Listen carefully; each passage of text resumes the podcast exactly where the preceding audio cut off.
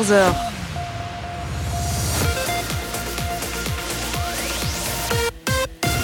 BX1 ⁇ Radio de Bruxelles. Radio de Bruxelles. Jusqu'à 16h, Charlotte Maréchal vous fait vivre Bruxelles sur BX1 ⁇ Bonjour à toutes, bonjour à tous. On est reparti pour deux heures de Bruxelles Vie. On est en direct, en direct à la maison. Euh, Job Medou est en studio et réalise l'émission à distance. Et puis moi, bah, en fait, finalement, j'ai pris l'habitude hein, de ne jamais être dans ce studio, mais je ne suis ni sur un marché, ni dans un musée. Eh bien non, je suis dans mon salon. C'est le concept de cette émission à la maison. Et pourtant, euh, je vais vous emmener en balade aujourd'hui. On en a fait hein, des balades dans Bruxelles Vie, des balades historiques, artistiques, architecturales. Et par ce grand soleil, eh bien, on va repartir à la découverte de deux émissions passée, l'une en compagnie de Franck Sarfati qui nous a emmené à la découverte de son installation artistique dans les parcs bruxellois. Et puis en deuxième heure, on aura l'occasion euh, de parler architecture euh, dans le cadre de l'exposition Architecte at Play. C'était euh, Ossiva AXL. Je vous emmène, que vous soyez en voiture, dans votre salon ou dans, sur votre vélo peut-être, au boulot. on est parti jusqu'à 16h et pour commencer cette émission, on écoute Gosse, c'est Jeux dangereux sur BX1 ⁇ Bruxelles Vie. Sur BX1 ⁇ on voyage dans le temps dans cette émission et on commence par une émission de l'entre-deux confinements, si on peut dire ça comme ça. C'était en septembre 2020. On avait alors rejoint euh, Franck Sarfati au milieu du parc Jadot, juste à côté du musée des enfants à XL. C'est dans ce parc-là, mais aussi dans d'autres parcs bruxellois, qu'il a choisi euh, de délicatement apposer des sculptures euh, aux arbres. Alors on a dû ouvrir l'œil à hein, la recherche de ces œuvres parce que c'était des petites œuvres en porcelaine, des œuvres discrètes moulées sur les arbres des parcs.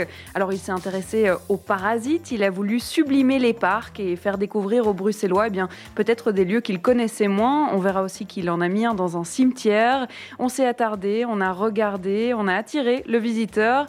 Pourquoi exposer ces sculptures dans un parc et non pas dans un musée? C'est la question que je lui ai posée de 14h à 16h. Bruxelles Vie. Vous l'avez dit, Peaceful Parasite, ça vient euh, surtout de cette fascination que vous avez pu avoir euh, dans les pays scandinaves pour les parasites. Donc euh, le, lichen, le, la mousse qu'on pourrait voir. C'est pas des parasites, mais on euh, on peut, euh, ça, s'en rapproche en tout cas dans notre esprit, mais c'est pas des parasites. ils vivent en bonne harmonie, en bonne symbiose avec euh, avec l'environnement dans lequel ils sont. Mes sculptures vivent en bonne symbiose avec les arbres. Alors il faut dire que vous n'êtes pas né à Bruxelles et pourtant vous avez choisi les parcs bruxellois ici pour en faire une installation. Alors pourquoi les je, je, me doute que évidemment la nature devait être présente dans cette installation puisqu'il y avait ce lien entre quelque chose de créé par l'humain qui s'installait dans un environnement naturel. Mais pourquoi les parcs bruxellois? Alors, bon, moi je suis, je né à Paris, mais j'ai grandi toute ma vie à Bruxelles. C'est vraiment ma ville, c'est une ville que j'adore. Euh, c'est une ville qui est riche. Euh, et aussi, donc pourquoi les parcs? C'est simplement parce que j'avais envie de développer mon travail et mon expression en extérieur et pas rester confiné dans mon atelier. Donc c'était des expériences tout à fait agréables de pouvoir venir euh, euh, dans ces parcs et installer les, sculptures. Euh, J'ai choisi des parcs qui sont peu connus qui sont pas trop vastes puisque mes sculptures sont plutôt discrètes et c'est ce que je veux qu'elles soient discrètes, élégantes, mais en même temps qu'elles perturbent l'esprit euh, du visiteur. Mais ça, on pourra peut-être en reparler. Euh, mais j'ai voulu euh, que ce soit une balade agréable dans quelques communes bruxelloises. Donc il s'agit de quatre communes bruxelloises à Uccle, à Saint-Gilles, à Bruxelles Centre et à XL où nous sommes pour le moment dans huit parcs différents. Et donc je pense que euh, l'ensemble des installations est visible avec un petit parcours à vélo euh, qui est euh, très très agréable, mais surtout faire découvrir des parcs que les gens connaissent peu. Alors vous avez... le cimetière du Diweg, qui pour moi est un des cimetières les plus euh, agréables, les plus euh, euh, étonnants qu'on puisse trouver à Bruxelles. Hergé y est enterré, d'autres hommes célèbres y sont enterrés. Il y a des caveaux et des pierres tombales qui sont fascinantes. Alors peut-être que de nouveau ma formation de graphisme, de graphiste déforme ma vision, mais je trouve que c'est un cimetière intéressant.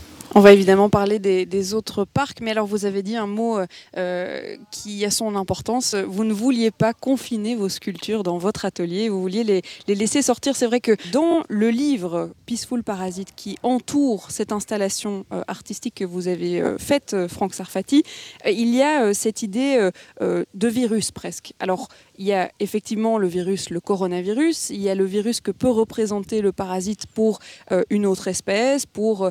il y a cette idée de virus. Alors, est-ce que l'installation a été euh, euh, colorée, je vais dire, par le confinement, par ce virus, ou bien est-ce qu'elle était déjà implantée comme ça et le virus l'a peut-être euh, réalimentée? Le virus l'a pas forcément réalimenté, bien sûr, puisqu'on est tous en train de vivre ça. Mais j'ai conçu cette installation il y a déjà plus de deux ans. Ça a été assez long de convaincre chaque autorité communale de me donner l'autorisation d'installer dans les parcs. Euh, je voulais pas le faire de manière sauvage parce qu'il y a des. Euh, d'abord, c'est une forme de respect, et puis il y a des gardes champêtres qui auraient dégommé mes, euh, mes travaux euh, tout de suite, quoi dans l'heure, dans le, dans le jour. Et ça fait partie du jeu aussi. Mais là, je voulais au moins avoir cette... Maintenant, le virus, je pense que, comme je le dis dans le livre, comme euh, je crois que c'est l'homme qui est le virus de la Terre, et depuis toujours. Donc euh, on peut parler et développer la surpopulation, la surexploitation, la surpêche, la sururbanisation, la surpopulation. Et est-ce que c'est vraiment vers ça qu'on va continuer à aller ou pas? Euh, Mes sculptures accrochées aux arbres créer une sorte de trouble dans l'esprit euh, des, euh, des, regardeurs, euh, des visiteurs. Et, et, et j'espère aussi, à travers certains débats qu'on va organiser dans les parcs avec les enfants, etc., j'espère aussi susciter un questionnement par rapport à, à la suite de notre, de notre vie, de notre habitat, de notre manière de vivre.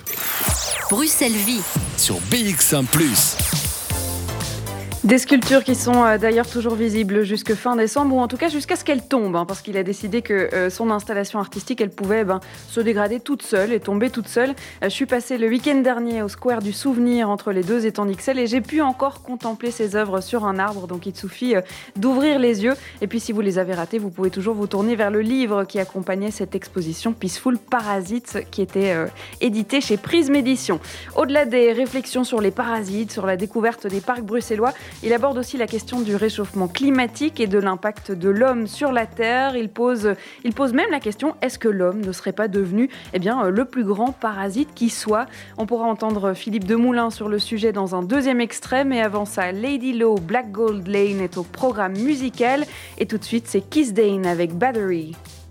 Bruxelles Vie sur BX1 ⁇ comme les autres, c'était Tout passe sur BX1+. Alors on se replonge dans l'installation artistique de Franck Sarfati. Elle s'appelle Peaceful Parasite.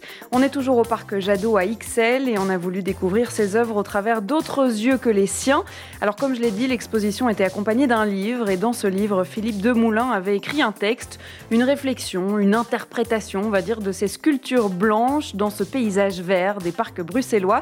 Et puis le livre, Philippe Demoulin, bah, il le connaît bien puisqu'il est directeur de la librairie d'art Peinture fraîche à XL. On écoute un extrait de cette émission.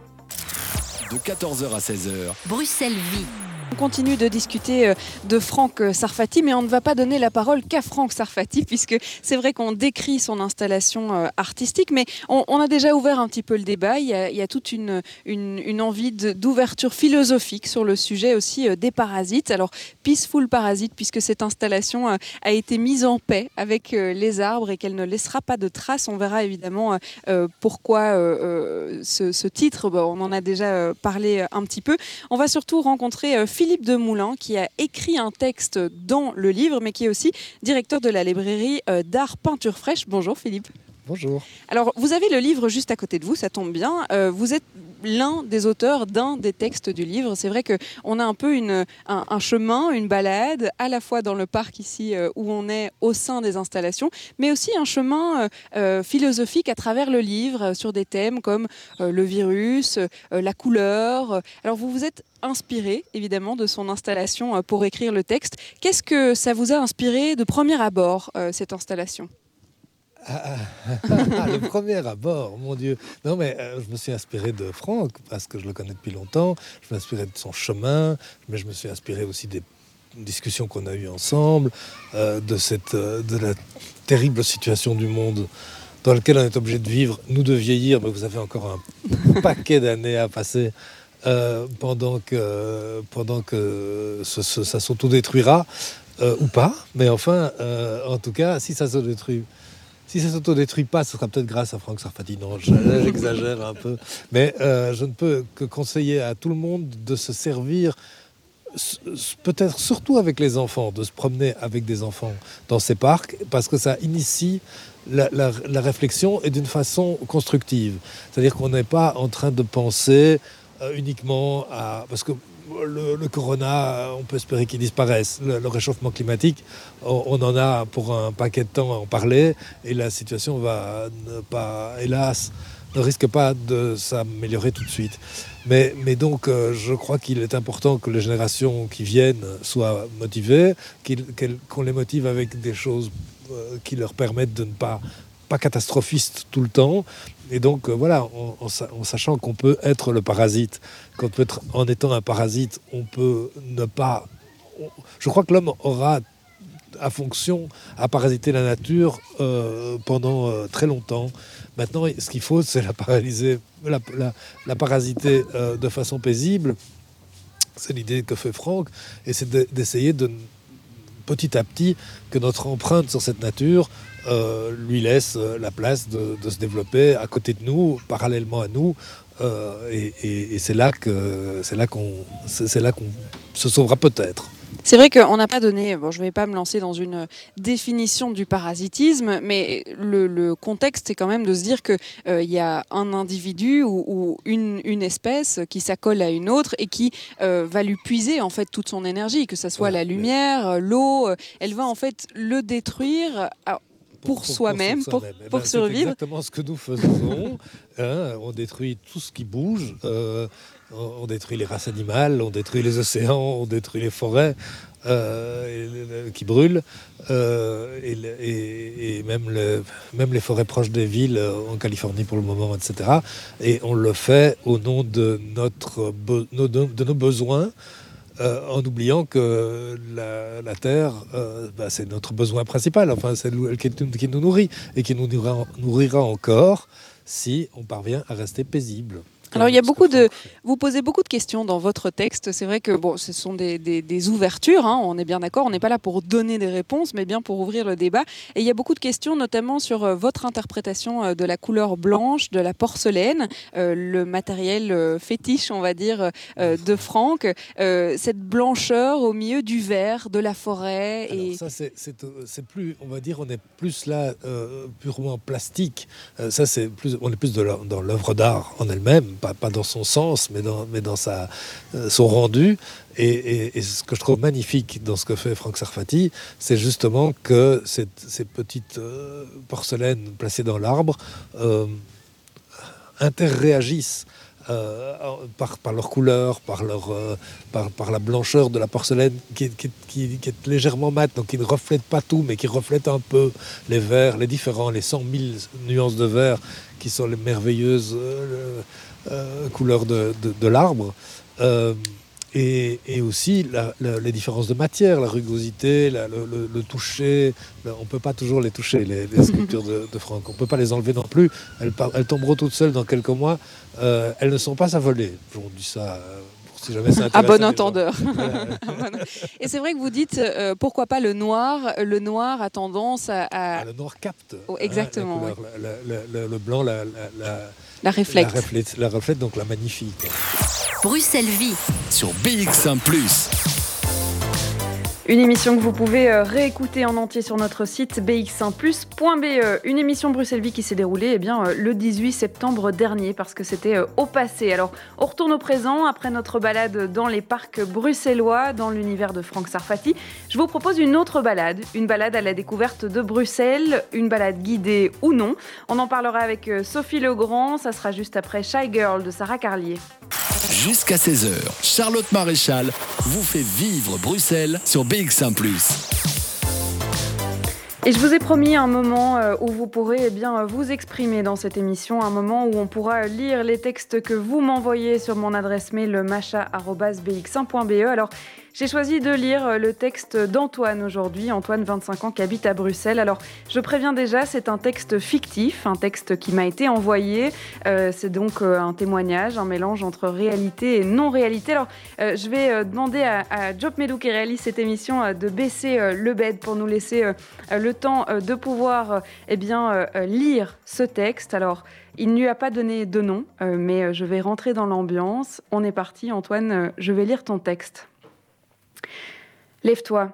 Allez, lève-toi, il est 11 heures, fainéant. Lève-toi, j'ai dit. La troisième invective est la bonne. J'obtempère enfin. Péniblement, je m'extirpe du lit, direction la salle de bain. Au loin, je distingue toujours cette petite voix dans ma tête, impassible et ferme, calme et déroutante. J'ose un regard vers le miroir. Mon visage fait peine à voir. Le teint blême, un mal de tête qui martèle mon crâne, le regard absent. Voilà, je me suis levée, t'es content, murmurai-je à mon propre reflet, le regard rempli d'une défiance inhabituellement violente. Pendant quelques secondes, je reste ridiculement arc-bouté sur les rebords de mon lavabo, défiant ma propre silhouette du regard. Je quitte finalement la salle de bain, vagabonde quelques minutes sans but à travers mon appartement avant de m'affaisser dans mon fauteuil. Ma geôle, ma prison personnelle, mon réconfort, mon seul ami, depuis le début de tout ça. Pourtant, je n'écoute que d'une oreille la télévision qui crache son infernal bourdonnement quotidien.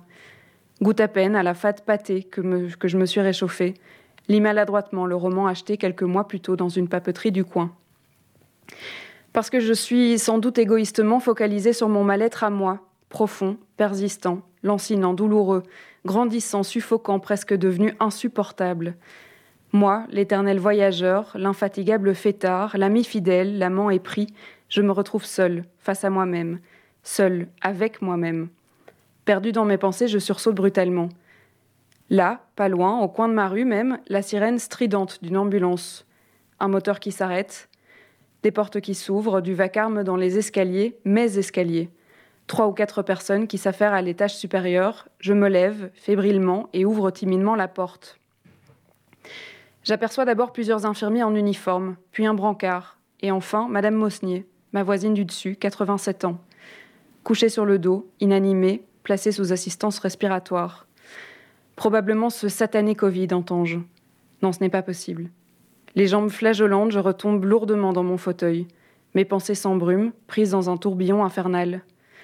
Madame Mosny. Quelques jours plus tôt, j'étais montée à son étage pour lui proposer un morceau de tarte. Elle avait gentiment accepté. Aujourd'hui, elle est transportée à l'hôpital. Soudainement, mes insignifiants problèmes personnels me paraissent bien futiles. Et dire que tu osais te plaindre, me dis-je, alors qu'une violente quinte de tout me transperce les poumons. Voilà, merci beaucoup euh, Antoine d'avoir partagé euh, ce texte avec nous. Euh, un texte fictif mais un texte fort, d'une plume incroyable je suis toujours hyper surprise de lire vos textes et je suis très contente de pouvoir avoir un espace ici euh, pour euh, vous permettre euh, de vous exprimer. Alors n'hésitez pas à continuer à me les envoyer, que ce soit sur les réseaux sociaux ou sur mon adresse mail. Je suis sûre que de là où vous êtes, Antoine, on vous entend. Eh bien, on vous entend et on, a fait partager ce texte aux autres personnes qui nous écoutent. On va faire une pause musicale et se retrouver eh bien juste après une pause. Bruxelles Vie. Sur BX1 ⁇ The Way, c'était Great Mountain Fire sur BX1+. Alors, euh, vous avez peut-être vu passer sur les réseaux sociaux cette photo de la place Flaget pendant le premier confinement. Une place euh, Flaget bien silencieuse et bien vide. Hein. Elle, qui a l'habitude euh, ben, d'être pleine de vie à toute heure du jour ou de la nuit. Et en cette place vide, il y avait un cœur. Un cœur dessiné par l'un des employés communaux qui était venu nettoyer la place comme chaque semaine. Et cette photo, eh bien, elle a fait le tour de la Belgique, voire le tour du monde, comme un message de courage pendant cette période difficile, un message d'amour presque tombé du ciel. Alors, cette photo, elle a d'abord été publiée sur un groupe Facebook qui s'appelle euh, View from My Window, qui a été créé par Barbara Durio, un groupe qui vous propose de partager eh bien ce que vous voyez euh, par votre fenêtre de chez vous, euh, confiné. Alors aujourd'hui, il y a quand même plus de 2,2 millions de membres sur cette page et un paquet de photos qui font rêver, je dois dire. Alors personnellement, le studio depuis lequel je vous parle aujourd'hui, il est justement face à ma fenêtre mais on est loin des plages d'Australie ou des montagnes de Norvège qu'on a pu apercevoir sur le groupe Facebook. Moi, je vois les toits d'Ixelles, c'est déjà ça. Alors, on parlera de ce groupe avec sa créatrice qui sera avec nous euh, vers 15h30. On se retrouve euh, juste après une pause. Bruxelles Vie sur BX1 ⁇ 15h25, j'espère que tout va bien pour vous. Alors avant de découvrir la vue de votre fenêtre, eh bien on continue notre balade à la découverte des plaines de jeux bruxelloises, celles qui sont eh bien dessinées par des architectes et vous allez l'entendre, elles sont de plus en plus nombreuses. On retourne dans le temps et on écoute cet extrait de l'émission qui date de janvier dernier. Bruxelles Vie sur BX1 ⁇ Ici, ce qu'on a devant les yeux, eh bien, ce sont des images de certaines plaines de jeux à Bruxelles, ou en tout cas des vestiges des anciens, euh, eh bien, des anciens jeux euh, qui existent encore. On parlait de celui en béton euh, à Anderlecht, il y avait la, plaine à la place Josepha. elles ne sont pas toutes montrées ici dans cette exposition. On a choisi certains modules qui étaient peut-être plus originaux que d'autres, ou qui dataient plus de l'époque où c'était un peu plus original. Aujourd'hui, on a un peu standardisé toutes ces plaines de jeux. On connaît tous les modules euh, de couleurs, mais très strictes, euh, qui sont un peu les mêmes dans chacune des communes. Et pourtant, Laureline, on revient un peu vers cette envie de, de, réinventer la plaine de jeu et qu'elle reprenne une vraie place dans les communes aujourd'hui. Oui, exactement. Alors déjà, effectivement, euh, comme vous le disiez, euh, dans cette section, on n'a pas pu euh, présenter de manière exhaustive les plaines de jeu. Et aujourd'hui, quand, on a, quand on a le mot plaine de jeu en tête, on pense à ces plaines de jeu avec des petits châteaux, des petits bateaux de pirates standardisés. Et nous, ce qu'on a décidé de faire dans cette section, c'est de davantage montrer l'évolution des plaines de jeu à travers des projets réalisés par des architectes et architectes paysagistes. Et euh, pendant très longtemps, et ce euh, euh, depuis les années 80, les plaines de jeu sont issus euh, d'un processus industriel puisque ce sont des objets, des plaines euh, disponibles sur catalogue et que l'on installe euh, dans des espaces. Et donc là, il n'y a pas une réelle conception paysagère. Mais aujourd'hui, à Bruxelles, il y a vraiment une volonté de reproduire des plaines de jeux de qualité. Et pour cela, Bruxelles Environnement, à partir de 2009, a créé a mis sur place une stratégie, la stratégie du maillage jeu. Et l'idée euh, de cette stratégie, c'était d'abord de faire un état des lieux, de regarder euh, quantitativement euh, la répartition des plaines de jeu sur le territoire de la région Bruxelles-Capitale. Puis ensuite, elle a fait une deuxième, deuxième étude pour regarder la qualité de ces plaines de jeu. Et donc, ce qu'il est, ce qu'il est ressorti de, cette, de ces études, c'est que certaines communes étaient en carence, que certaines zones étaient en carence de plaines de jeu, de jeux, etc.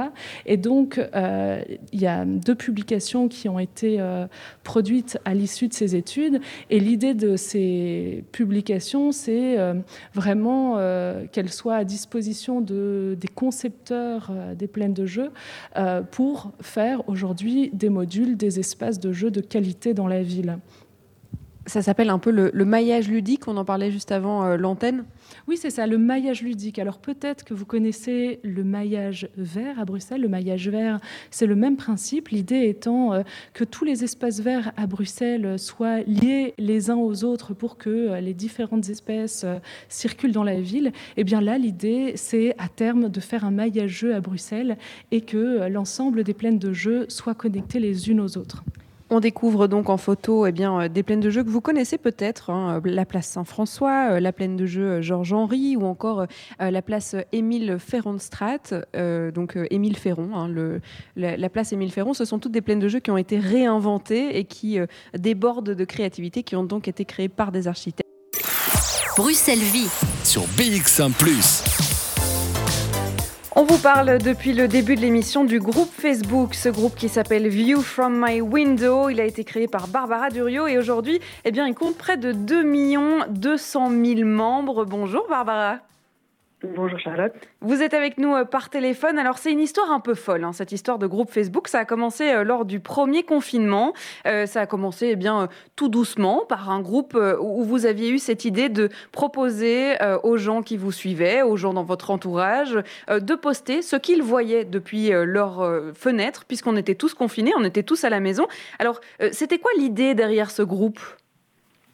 L'idée derrière ce groupe, c'était euh, c'était de retrouver euh, les vues à travers le monde, comme je pouvais l'avoir moi-même derrière ma fenêtre, cette vue qui allait me suivre pendant de, nombreuses semaines ou de, nombreux mois. Et j'étais curieuse de voir cette, vue que les gens pouvaient avoir aux quatre coins du monde, confinés chez eux, comme nous, comme nous tous. Et j'étais curieuse de découvrir ce qu'ils pouvaient ressentir et leur, euh, et leur, leur fenêtre, leur vue. Et donc, je me suis dit, tiens, peut-être qu'ils peuvent penser la même chose que moi. je vais les, je vais les connecter. Je vais créer un groupe et, euh, et peut-être que ça va, que ça va prendre et qu'ils s'inscriront et que je pourrai, euh, qu'on pourra parcourir le monde via le groupe. Et ça s'est fait comme ça. Est-ce que vous vous attendiez à autant d'engouement? Alors, je, je l'espérais. Je l'espérais, mais je ne m'y attendais pas à un tel engouement. Non, non, bien sûr que non. Euh, après, après une semaine, euh, il y avait 50 000 membres. Après trois semaines, euh, il y avait un million. Et un mois plus tard, le 26 avril, on était à 2 millions. Donc là, j'étais effectivement complètement dépassée par, euh, par l'ampleur du, du groupe et, de, et de, de, cette aventure qui a, qui a décollé, mais à une vitesse complètement surprenante et incroyable. Ce qui est génial, c'est qu'il y a des photos euh, de partout dans le monde, véritablement. Et comme euh, on avait peut-être tous envie de s'évader hein, dans cette période particulière, euh, c'était l'occasion de voyager, mais de voyager et de se balader en fait sur un groupe Facebook. Et on avait un peu l'impression de, de s'évader. Il y a quand même des paysages assez incroyables. Les gens habitent dans des lieux assez fous. Hein. Oui, les gens habitent dans des lieux assez fous, notamment, notamment cette, cette, photo de couverture qui, se passe en Norvège où, euh, il y a beaucoup de photos de, de, de, de, pays scandinaves, beaucoup de photos. Il y a des photos de partout, partout dans le monde, mais il y en a qui sont vraiment spectaculaires, tandis que d'autres sont plus simples, mais avec des histoires derrière qui sont euh, tout aussi euh, impressionnantes et touchantes que, que peuvent l'être les images en elles-mêmes. Donc, bien souvent, les, les, les, témoignages et les histoires qui sont liées prennent le dessus sur, sur, le, sur la photo en elle-même, parce que c'est c'est véritablement des, des moments figés euh, qu'on a pu avoir pendant tous pendant ce, ce lockdown. Est-ce qu'il y en a une en particulier qui vous a, euh, qui vous a touché? Alors, je suppose que toutes les histoires étaient intéressantes à lire et à découvrir, mais est-ce oui. qu'il y en a une qui vous a peut-être réveillé dans ce confinement en vous disant, ouais, ça c'était vraiment tellement incroyable à partager? Je pense que la première qui m'a vraiment touchée, c'était euh, une photo que j'ai reçue de, de New York. Et c'est une infirmière qui, qui travaille là-bas, qui s'occupait de, de, patients euh, positifs au Covid. Et euh, elle était coupée du reste de sa famille. Sa maman, euh, 93 ans, son père 90 ans, sa fille 14 ans. Et euh, une paroi de plastique séparait sa chambre et sa salle de bain du reste de la maison. Et sa famille lui laissait des plateaux repas sur le porche arrière de la maison. Et donc elle a posté la vue, qui est assez simple en fait, depuis la porte arrière. Et de là, elle fait signe à travers la vitre à sa famille. Et ça, c'était la première qui m'a, qui m'a, qui m'a, qui, qui, a touché, qui m'a touché droit au cœur. Il y a d'autres qui sont plus intimistes, comme c'est aussi une des, des États-Unis. Euh, c'est un, un, un, fauteuil à bascule. C'est dans le Montana. Et cette personne avait vu toutes ces photos spectaculaires, justement, du prises sous les tropiques ou ailleurs, et elle se demandait comment elle pourrait bien montrer sa vue. Elle a fait toutes les fenêtres, elle a parcouru toutes les fenêtres de sa maison, et finalement, elle a ouvert la porte et elle est tombée, si je puis dire, sur ce, sur ce, ce fauteuil à bascule sur lequel, dans lequel elle ne s'était jamais assise. Et c'est le fauteuil à bascule du grand-père de son mari. Et c'était comme si elle le voyait pour la première fois. Et euh, elle, a fait, elle a pris cette photo et elle s'est dit, après, voilà, aujourd'hui, je vais m'asseoir dans ce fauteuil, le temps s'est arrêté et, et, et, elle pourra respirer l'air à plein poumon. Et, et donc, ces témoignages sont super forts. Ces témoignages sont super forts. Parce que c'est vraiment ces moments, euh, vraiment ces moments figés de, de, de, de cette histoire, euh, de, ce, de ce témoignage planétaire et historique, et, et qui, qui, fait, qui fait que ça devient un voyage tout à fait émouvant. Alors, je suis sûre que ça a permis euh, de rendre ce confinement un peu moins difficile, euh, un peu moins solitaire oui. pour certains. Barbara Durieux, vous restez exact. avec nous. On va parler euh, du fait que vous avez poussé le projet un peu plus loin que le groupe Facebook. Vous avez décidé d'en faire un livre qui vient juste de sortir. On va d'abord s'écouter Animal Like You de Recorders. Bruxelles Vie sur BX1 ⁇ Barbara Durio est toujours avec nous euh, par téléphone. Alors on parlait de l'engouement qu'il y a eu pour le projet euh, View from my window. Il y a des milliers, si pas des millions de photos qui ont été postées euh, depuis le premier confinement jusqu'à aujourd'hui. Et en fait, vous avez décidé de sortir tout ça du groupe, du digital et de l'immortaliser dans un livre. Alors comment est-ce que vous vous êtes lancé dans cette aventure-là, qui est une deuxième aventure, hein, au-delà du groupe Facebook?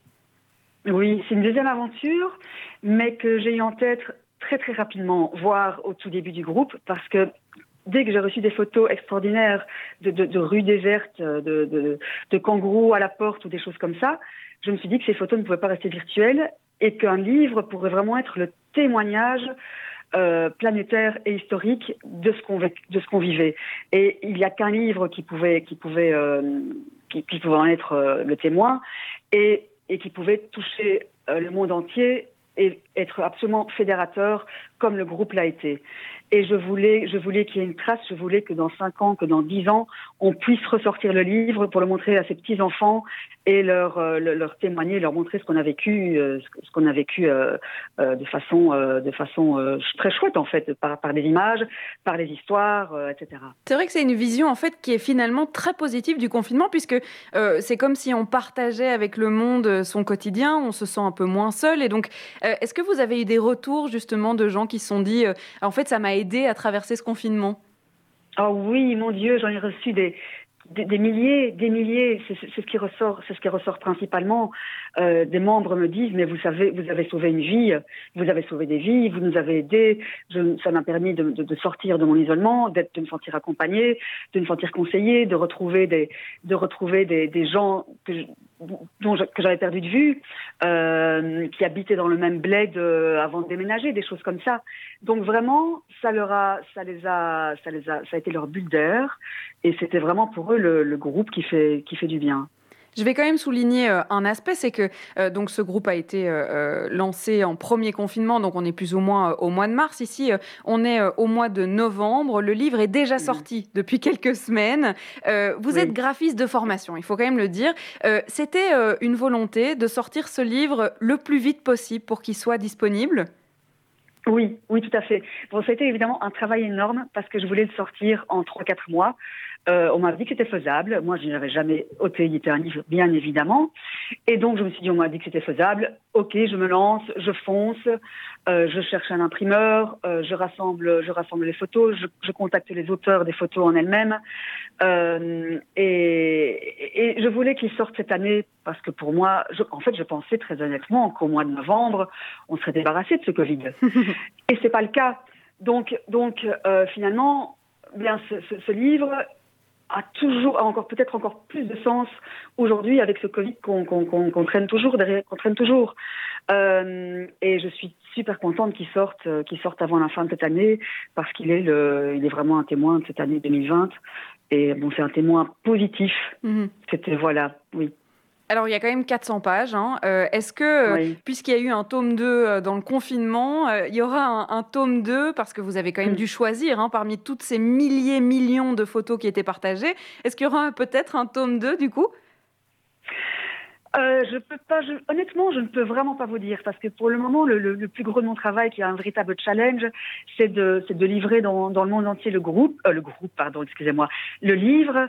Donc euh, là, les premières personnes le reçoivent euh, en Alaska, en Malaisie, oh. et c'est un travail de titan de s'occuper de ça. Donc après, je verrai un petit peu ce qu'il en sera. Et puis évidemment, il y a aussi la, une exposition nomade que je voudrais monter en 2021. Donc il y a beaucoup de projets donc le livre tome 2, je ne, sais, je ne sais vraiment pas, je ne peux pas vous répondre, très honnêtement. On peut peut-être dire à nos auditeurs où on peut trouver hein, ce livre. Oui, tout à fait. Alors, on peut le trouver dans toutes les bonnes librairies, qu'elles soient petites, qu'elles soient, qu'elles soient, qu'elles soient grosses, euh, et bien évidemment aussi sur, en ligne sur euh. World, c'est important de le dire. Alors, exact, il est disponible oui. en français pour ceux qui parlent français, mais il est aussi disponible en anglais parce qu'il faut quand même le préciser. Exactement. Il y a plus d'un million de personnes qui vous suivent depuis les États-Unis. Vous avez une fanbase là-bas. oui, oui, oui. Donc, il y a, c'est plus la moitié de, plus la moitié du groupe est, est américaine. Merci beaucoup Barbara Durieux d'avoir été avec nous. Merci, et puis on vous Charlotte. souhaite plein de, de ben déjà plein de repos peut-être parce que publier un livre en Oh, trois je mois, je pense que je pense que ça n'est pas euh, du gâteau. Tout de suite, on va Je écouter un morceau de musique Angèle avec euh, Taren sur BX1+ et on se retrouve juste après. Bruxelles Vie. Sur BX1 ⁇ 15h57 et c'est déjà l'heure euh, de se dire au revoir. Alors euh, vous le savez, hein, les rendez-vous sont pris tous les jours du lundi au vendredi. 14h, 16h, vous avez rendez-vous avec Bruxelles Vie. Donc on se retrouve demain. Et alors demain, on va parler d'un sujet important puisque c'est la journée internationale pour l'élimination de la violence à l'égard des femmes. Et on a décidé euh, dans cette émission euh, d'aborder euh, cette thématique. On aura deux invités pour en parler, notamment pour aborder eh l'augmentation du danger hein, de ces violences conjugales, notamment en ces périodes de confinement. C'est important d'en parler et on le fera. On va se quitter avec euh, de la musique. On va écouter euh, La Grimace de Las Loronas. Ils ont d'ailleurs sorti euh, leur album en confinement aussi. On se retrouve demain, 14h. Au revoir à tous.